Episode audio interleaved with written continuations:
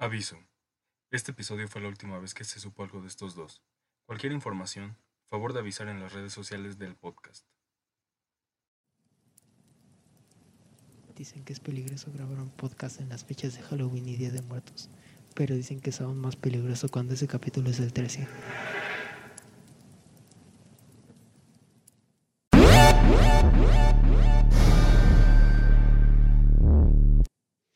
¿Qué tal amigos?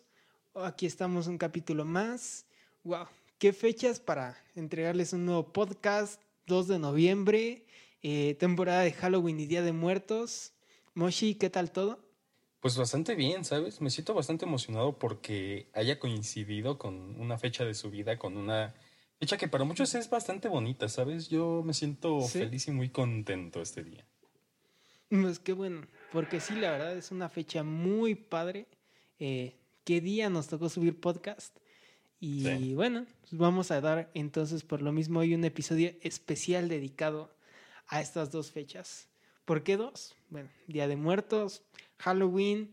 Eh, ¿A ti no te llegó a pasar de niño que como que te confundías y ya cuando creces llegas al inmenso mundo del debate que se tiene no solo en México, sino en Latinoamérica de cuál se debe de celebrar? Pues sabes, yo creo que nunca me pasó eso, porque a pesar de que siempre uno está en constante, pues, en constante vista, en constante como que interacción con programas estadounidenses que siempre te dicen que es Halloween, yo creo que hasta cierto punto, al menos de mi parte, yo tengo muy claro, pues, como que es Día de Muertos aquí en México. Solo Halloween en Estados Unidos, siendo realistas. Día de Muertos es aquí en México y es una tradición muy, muy diferente y yo creo que mil veces más bonita de lo que podría ser en cualquier otro país del mundo. Entonces, pues yo creo que nunca tuve ninguna confusión. Lo único que creo que sí estuve en debate desde quizá muy chico fue a qué edad dejas de poder pedir dulces, a qué edad te da pena. ¿Tú, ¿tú lidiaste con eso? Pues es que es muy chistoso porque en sí yo nunca tuve una familia que, que fuera así como muy eh, fan de celebrar el Día de Muertos o el Halloween. Porque pues no es tanto así como conflicto de religión, intereses, nada, sino que simplemente como que nunca fue así como lo más trascendente. Y fue, yo creo que hasta después de la secundaria fue donde yo le empecé así como a dar más eh, protagonismo a esas fechas. Porque normalmente me acuerdo, de hecho, de niño, eh, muy pocas veces llegué a pedir dulces porque no me gustaba. Yo como que siempre fui un niño muy raro en ese aspecto. Lo Pero, bueno, sí. Pero bueno, el chiste es de que, eh, no sé, casi apenas ahorita fue que empecé a tener más protagonismo. Y de hecho ahorita que dices, sí, eh, por un lado el Halloween, pues siempre ha sido inculcado más que nada por el contenido multimedia, por las series, por la tele, por la música, por las películas. Pero si te das cuenta, últimamente ha tomado el Día de Muertos bastante protagonismo. Tenemos pues la famosa eh, escena de 007 que se grabó en abril, pero pues ahí según es Día de Muertos. También tenemos eh, Coco, obviamente, cómo olvidar a Coco.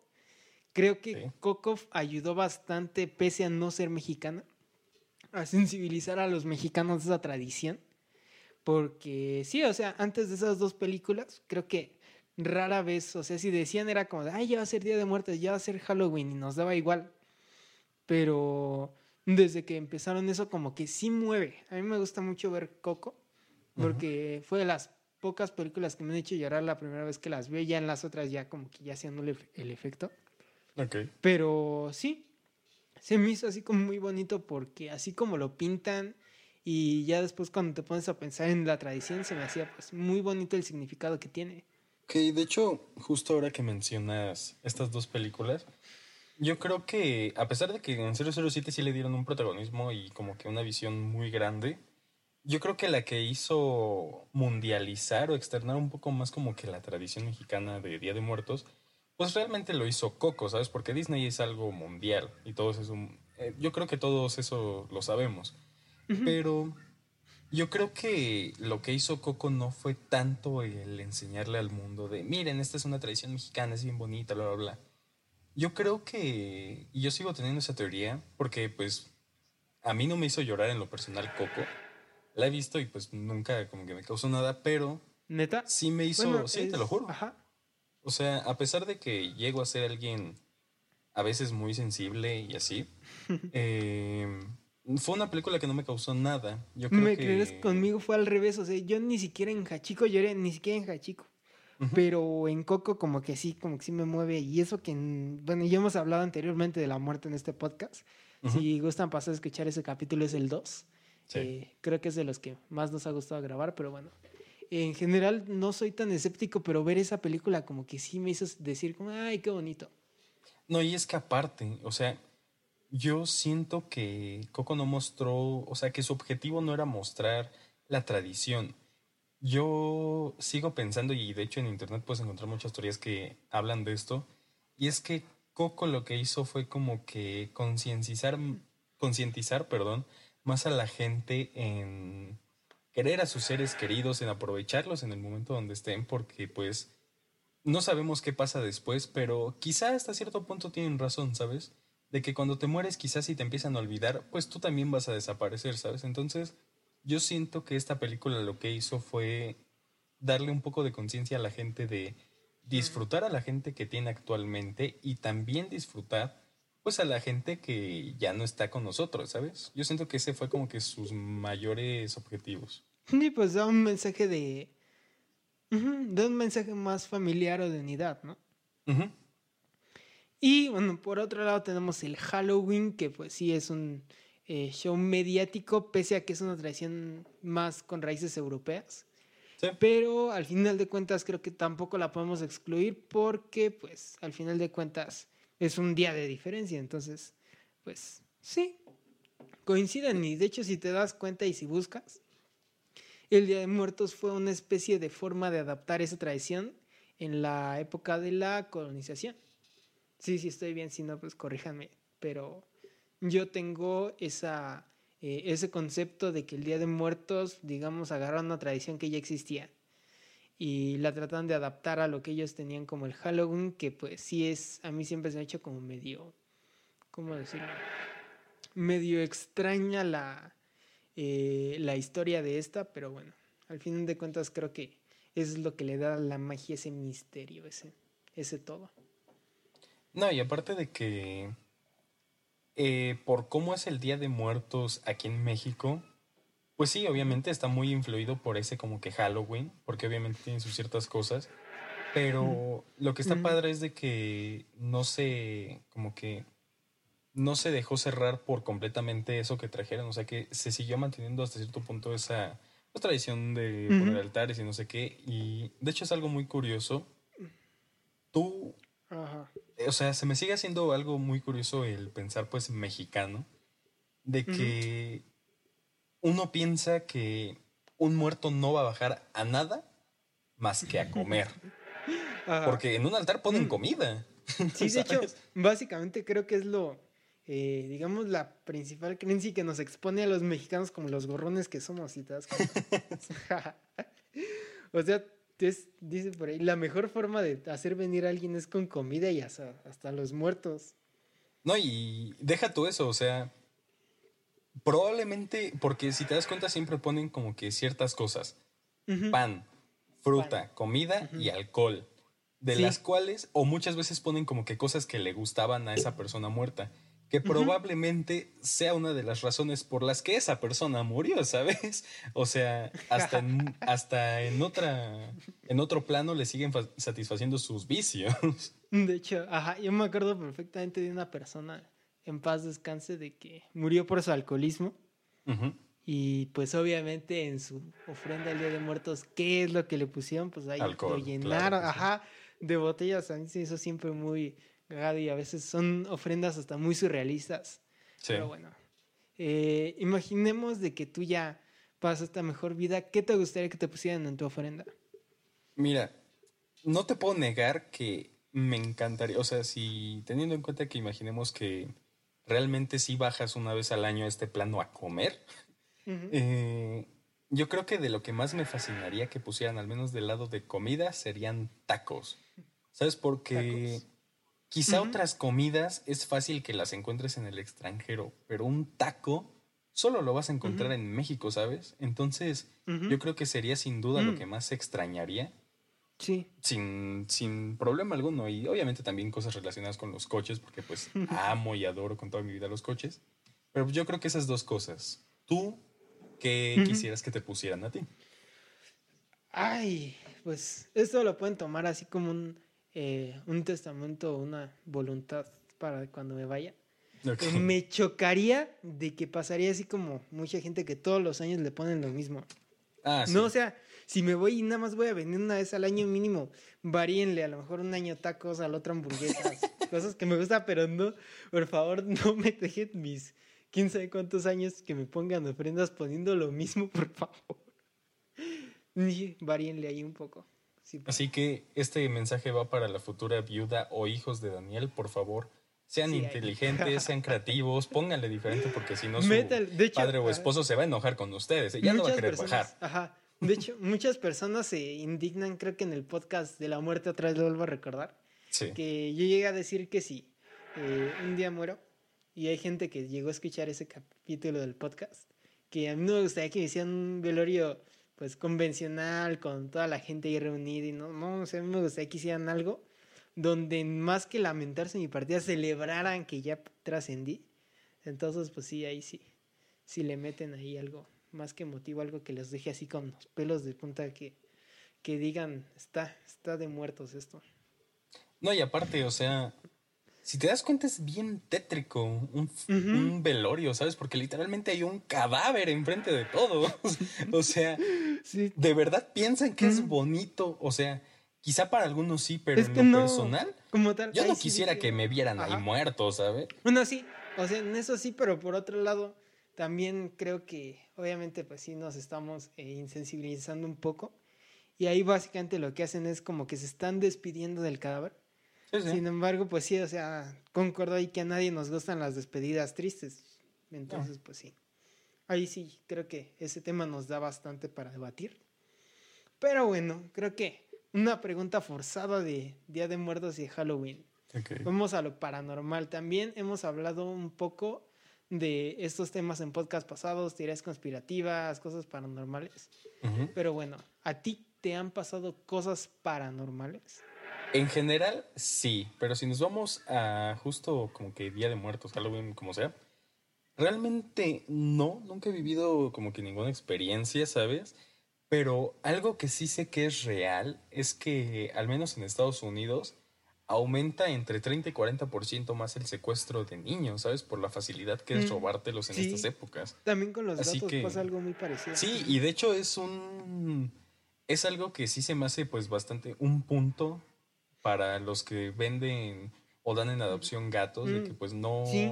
No den en adopción en gatos o negros o completamente blancos, ¿sabes? Pero sí, en Mm, general nunca me ha pasado ajá. nada. Y pues sí. ¿Y a ti? De hecho, no, de hecho, fíjate que tengo bien mala suerte para esas cosas porque Ok. sí me llega a pasar así de que con amigos de, ay, es que nos pasó esto y todo. Y no, o sea, a mí nunca me, me ha llegado a pasar hasta ahora eh, algo así. Pero cosas que sí, o sea, lo que dice, sí hay cosas muy turbias. De hecho, me acuerdo, y sí fue de hecho hace un año por estas fechas, de que camino a mi escuela en el CENART, Centro Nacional de las Artes. Ok. Eh, iba caminando con unos amigos y encontramos un colibrí así como, eh, pues chiquito bebé y ahí estaba, medio desamparado. Y entonces pues yo lo iba, lo traí, lo iba a agarrar y pues lo iba a llevar a algún arbolito, algún lugar ahí para que mínimo, pues como que supiera qué onda, porque ahí sí era muy seguro que lo podían pisar o una cosa así. Sí, sí. Entonces me acuerdo que una amiga lo agarró y estaba así como de, ay, pobrecito. Obviamente, eh, de hecho, ahí para empezar, ahí empieza mal porque cuando tienes un pájaro y más si es chiquito, no lo puedes agarrar porque después puede que la madre lo confunda y ya no lo quiera. Sí, sí, sí, lo puedes dañar. Ujú. Pero en ese momento pasó un señor y empieza a decir de que no, que es que él no, el pajarito no va a vivir aquí porque necesita ir así como un lugar, un invernadero, todo eso. Y ya de ahí yo dije, me dio muy mala espina ese señor porque también como que muy oportuno. Y todavía dices, no, pues yo voy justamente a un invernadero, si quieren dénmelo y ya yo lo cuido. Y ahí ahí sí, dudo que estén escuchando esto, pero los mesos de mis amigos todavía iban, yo me aparté totalmente, me deslindé porque pues, sí, yo no quería nada que ver y yo pensaba que ellos iban a decir, no, aquí está bien. Y se lo dejaron, pero pues obviamente sabemos que los colibríes y los quetzales se usan mucho para brujería y esas cosas, santería, todo eso. Y no sé, a mí siempre ha sido muy turbio ver todos esos temas que casi no me gusta porque, te digo, por lo mismo, o sea, me hacen muy turbios y como que prefiero ahora sí que esas cosas de ladito. Sí, sí, sí. Porque pues sí, es como muy raro, la verdad. Pero sí. Más en México, pues tú también otra vez regresamos al primer episodio. Ahí Moshi cuenta sus historias en Chapultepec, que es un lugar bastante turbio también. Ahí sí. Eh, creo que hay bastantes cosas turbias que se pueden contar y no solo de nosotros, sino de cualquier persona en internet. No, y de hecho, este. Hablando de Chapultepec, algo que pues al menos me pasó muchísimo en, pues yendo a la vocacional es que está la vocacional, pero prácticamente medio camino hacia ella es todo un panteón, ¿sabes? Porque al lado está el Panteón Dolores, uno de, pues no sé si mm. el más grande, pero sí uno de los más grandes de toda Ciudad de México, porque pues realmente es enorme. Y algo que sí es real es que cercano a estas fechas justamente, este, pues si llegabas a ver bolsas negras al lado del panteón o mm, al lado de la escuela o Gente muy rara que entra al panteón. Sí, exactamente. O sea, sí se veía. De hecho, bueno, no sé, no quiero indagar, pero si es un panteón y si es un panteón así de grande, debe de tener una fosa común y ahí debe de pasar también cosas muy turbias, ¿no? No, y deja tú lo grande, o sea, hay secciones que por lo que tengo entendido están como que abandonadas donde ya nadie entra y pues obviamente gente que hace cosas de brujería, de santería, obviamente sabe que estas secciones existen, saben dónde están y pues he sabido que sí se van mucha gente ahí, pero pues sí te puedo decir que en estas épocas se notaba pues más pesado como que la sensación de el panteón, porque pues obviamente sabes lo que mucha gente va a hacer, lo que mucha gente pues piensa o pasa, entonces pues sí, pues sí, estaba algo intenso esa parte. Sí, bastante, pero bueno, entonces yo creo que dándole, intentando darle un poco más de color al podcast, ¿qué es lo que más te gusta de estas fechas? Mira, a pesar de que hasta cierto punto, o sea, sé que quizá no lo hago tanto, pero hasta cierto punto estoy como que un poquito disgustado de que mucha gente nada más recuerde como que a su familiar muerto en estas épocas. Yo creo que hasta cierto punto es pues algo bonito eso porque pues a pesar de que pudiste querer mucho a una persona, a pesar de pues todo lo que pudiste haber vivido en esa, con esa persona, pues se me sigue haciendo algo muy bonito recordarlos de la forma en que muchos los recuerdan. Entonces, en todo pues, momento. Sí, exacto. Y pues en general como que ya eso ya me pasa más de grande, de que ya lo veo de una, pues una época hasta cierto punto bonita porque estás recordando gente que con la que viviste cosas bonitas, pero pues desafortunadamente Recuerdas ya no está. lo mejor de esas personas, ¿no? Sí, exactamente. Y pues obviamente uno de niño pues lo que, o sea, realmente lo único que pensábamos de el primero de noviembre es ir a pedir dulces, ¿sabes? Yo creo que eso es lo que más emociona a un niño. Y de hecho, quiero compartir una noticia que a mí cuando me la dijo mi mamá, porque me la dijo mi mamá, eh, saludos mamá, hola. Eh, cuando me dijo esto se me hizo una tontería a nivel, o sea, impresionante, se me hizo más grande que cuando dijeron vamos a, cancelar el aeropuerto de Texcoco. Eh, ¿Por qué? Porque pues ahorita se supone que está en riesgo Ciudad de México en volver a semáforo rojo otra vez. Ajá. Y la tontería con la que salieron es que pues sí, que no dejara, o sea, que no se hiciera como que la pedida de dulces porque podías realmente pues exponer a los niños, bla, bla, bla. Sí, o sea, y la tontería... hasta ahí pues ponle que está bien, ¿no? Porque pues sí, puede ser la seguridad de los niños. Sí. Pero lo que se me hizo la mayor tontería fue que dijeran que de todas formas tú los vistieras, tú los pintaras y les hicieras un dulcero para que se siguiera la tradición. ¿No te imaginas lo ridículo que se me hizo escuchar eso? Porque un niño no va a disfrutar pintarse de la nada y no salir a pedir dulces y que tú se los des, ¿sabes? O sea, se me hace algo ridículo. Déjate eso, o sea, se me hace a mí más que nada, siento que es como una forma de evidenciarse en las que ellos mismos se evidencian, porque a final de cuentas, si estamos aquí encerrados, es como más reflexión de por qué no deberíamos estar saliendo, por qué deberíamos estarnos guardando. Pero pues no, o sea, en México creo que ha funcionado muy mal eso de guardarse. Pese a que en muchos lugares ya dijeron que no, que siempre no era, eh, no se debía hacer cuarentena, que se debían de buscar otras alternativas. Pero sí, o sea, como dices, se ha de sentir bien feo ser niño, vestirte y que te den tu dulcero.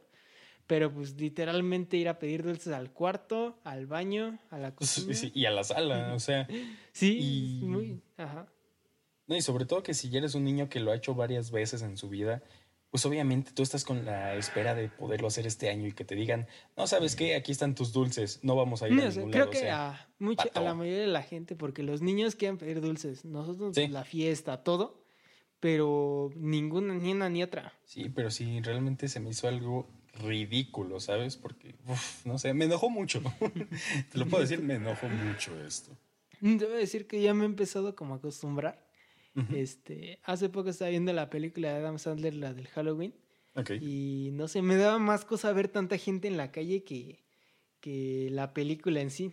O sea, como que ya estamos acostumbrados a estar mucho, eh, pues, encerrados, distanciados, que todo funciona con un metro y medio de distancia ya. Sí. Como que ha sido muy raro todo. No, y aparte de que, pues quizá, a pesar de que extrañamos quizá estar con tanta gente hasta cierto punto cuando ya todo regresa a la normalidad, quizá en México no se va a notar tanto porque realmente si te das cuenta fue muy difícil que la gente dejara de salir. Eh, sí. Pero yo creo que en muchas partes del mundo, donde te diré España, que sí han estado súper encerrados, sí va a ser Mm, yo creo que sí les va a costar como que volver a que haya mucha gente en lugares, ¿sabes? Porque pues tanto tiempo encerrados y de repente volver a ver y pues tener la mentalidad de todo lo que pasó, pues yo creo que hasta cierto punto eso va a generar un poquito de pánico, pues por un, por un rato, no creo que tanto, pero pues sí por un rato. Oye, te escuchas un poco corto, te escuchas un poco cortado y estoy escuchando un ruido muy raro. ¿No lo has escuchado tú en todo el podcast? Hace rato lo escuché, pero pensé que era ruido pero es que se, ajá, se pensaba yo también lo mismo. Sí ha estado como que mucho, un rechineo muy raro, ¿no? Sí, pero no sé qué puede ser. ¡Ay! Los perros. Oye.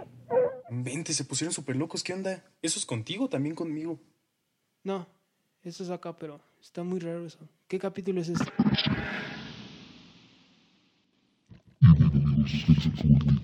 y probablemente los demás. Suscríbanse a like porque nos vemos que pasas por